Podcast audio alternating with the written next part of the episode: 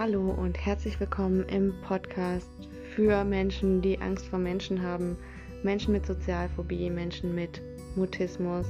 Ich bin Kamala und hatte früher Mutismus, selektiven Mutismus, das heißt, ich habe mich nicht getraut, mit fremden Menschen zu sprechen. Und übrig geblieben ist eine starke Sozialphobie und ich habe es geschafft, mich sehr weit da rauszukämpfen und möchte euch einladen, dich einladen, mir zu folgen.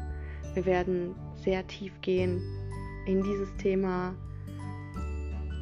Es ist der Wunsch von jedem Menschen, sich selbst in Gegenwart anderer als etwas Positives wahrnehmen zu können. Und daraus entsteht unsägliches Leid, wenn man das nicht kann.